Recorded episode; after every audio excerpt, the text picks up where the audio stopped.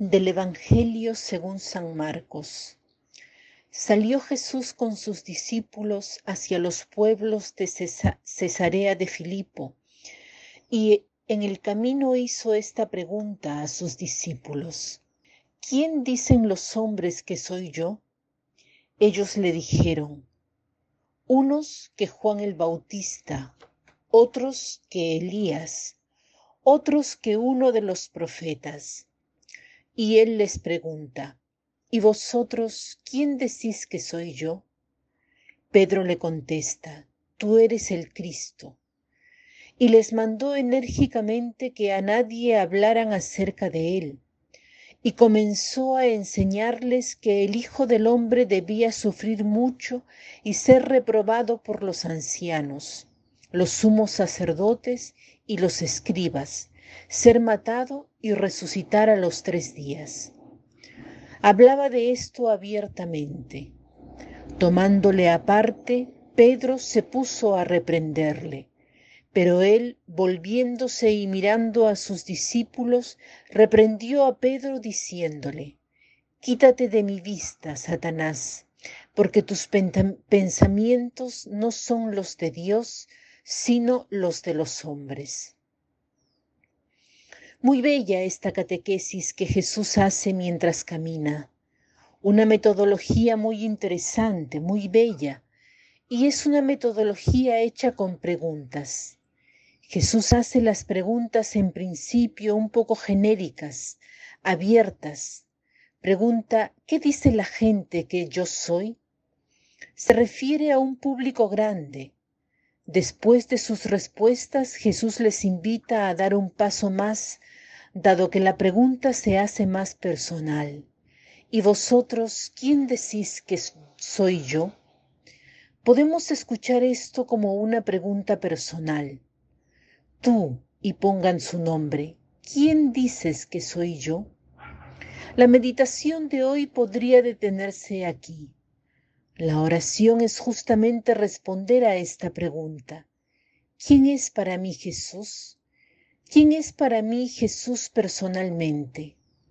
No una respuesta según el catecismo, según las enseñanzas de la iglesia, sino quién es Jesús para mí, qué relación tengo con Él. Y si esta pregunta está en sus corazones, yo les invitaría a que esta pregunta guíe la oración de esta mañana. El Evangelio nos dice que Pedro se hace el portavoz de la respuesta exacta. Tú eres el Cristo. Pedro da la respuesta justa. Si estuviésemos en un juego, esta es la respuesta que da el premio. La respuesta acertada es el Cristo. Pero Jesús ofrece una explicación. ¿Qué cosa quiere decir el Cristo? Jesús explica qué cosa significa para evitar que los suyos caigan en el mismo error en el que caerán luego los judíos, quienes esperaban un Mesías liberador, conquistador, combatiente, que vencería incluso desde un punto de vista militar. Y no reconocen a Jesús como el Mesías, porque se presenta de forma contraria a sus expectativas. Entonces Jesús explica a los suyos quién es este Cristo, este Mesías, este ungido del Señor, y lo describe así.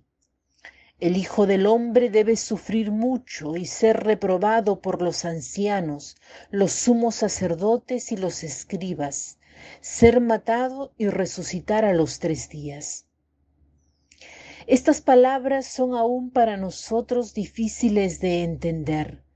Dos mil años después, la historia ha verificado la veracidad de estas palabras y todavía nos cuesta entenderlas.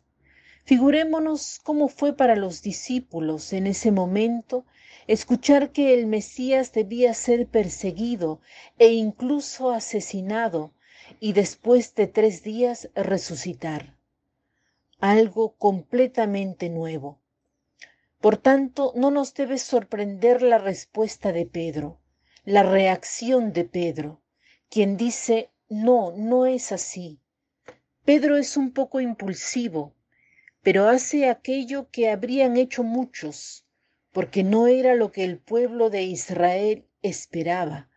Y sorprende todavía más la respuesta de Jesús bastante dura. Quítate de mi vista, Satanás. Jesús llama a Pedro Satanás, prácticamente la voz del demonio, de aquel que acusa, de aquel que divide. Es un reclamo fuerte. Pero, ¿qué quiere decir Jesús?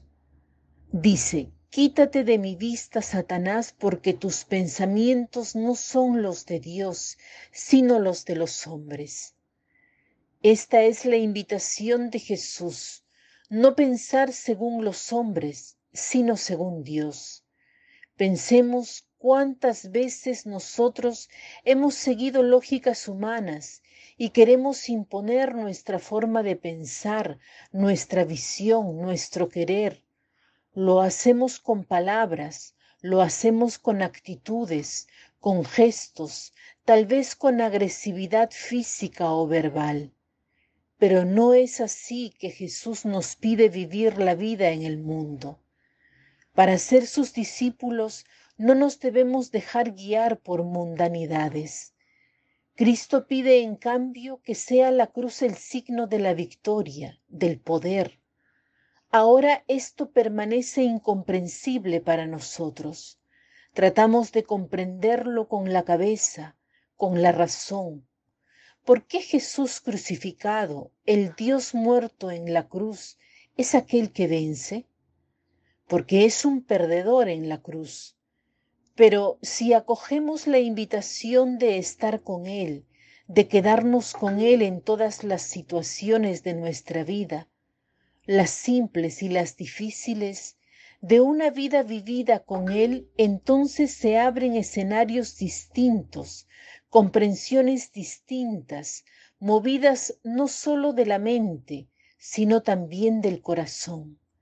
Entonces la invitación de Jesús a no pensar como el mundo, sino a pensar como Él, se hace más factible. En esta jornada nos proponemos pensar no como el mundo, sino pensar como piensa Jesús intentemos tal vez darnos cuenta de aquellas veces que nos dejamos llevar de la mentalidad del mundo y preguntémonos, tú Señor, ¿qué piensas en esta situación? Yo y el mundo vemos de este, de este modo, pero tú Señor, ¿qué piensas? Esta pregunta nos abrirá espacios nuevos de encuentro con Él que en este día comencemos a pensar no según los hombres, sino según Dios. Que tengan un lindo día.